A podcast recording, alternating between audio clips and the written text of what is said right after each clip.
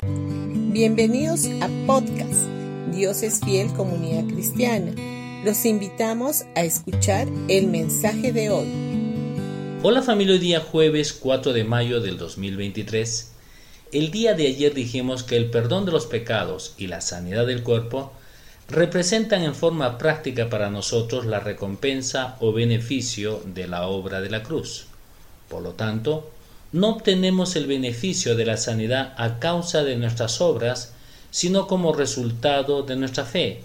Tanto la sanidad como el perdón de los pecados no son beneficios que merecemos o que podemos ganarnos por nuestro propio esfuerzo, sino que son regalos inmerecidos que nos otorga la gracia divina ambos beneficios los recibimos simplemente por la fe.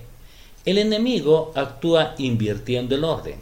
Él envía la enfermedad de los pies a la cabeza, pero Dios nos corona con favor y misericordia desde la cabeza hasta los pies.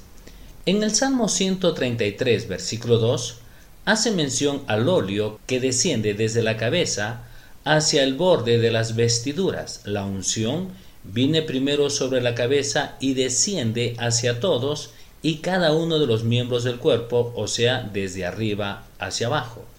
En Proverbios capítulo 16 versículo 31 dice, La cabeza canosa es corona de gloria y se encuentra en el camino de la justicia. De acuerdo a este pasaje, podríamos decir también que una cabeza canosa no tendría que ser motivo de tristeza, por el contrario, ¿no les parece? Ahora vamos a ir a un pasaje donde vemos que la recompensa siempre tiene que ver con coronas.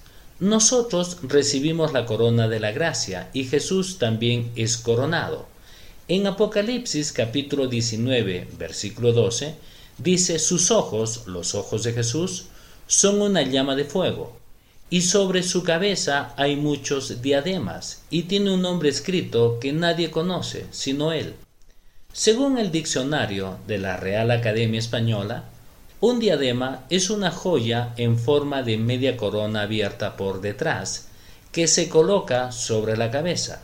Los ojos de Jesús habrán de verse como una llama de fuego y esto significa que para todos aquellos que no han aceptado a Jesús como su Señor y Salvador personal, habrán de ver el fuego del juicio mientras que para nosotros los creyentes es el fuego del amor. Los ojos de Jesús como llamas de fuego llenas de amor habrán de ser irresistibles para nosotros. Aquí, además de los ojos como llamas de fuego, hace mención a muchos diademas o coronas. Jesús cuando vuelva nos estará trayendo recompensa consigo y a la vez él mismo es recompensado. La recompensa habrá de ser su reinado milenial. Esta habrá de ser su recompensa por todos los desprecios, rechazos y humillaciones que recibió en su primera venida. En la segunda venida a la tierra habrá de recibir la recompensa de su reino milenial. Bendiciones con todos ustedes y que tengan un gran día.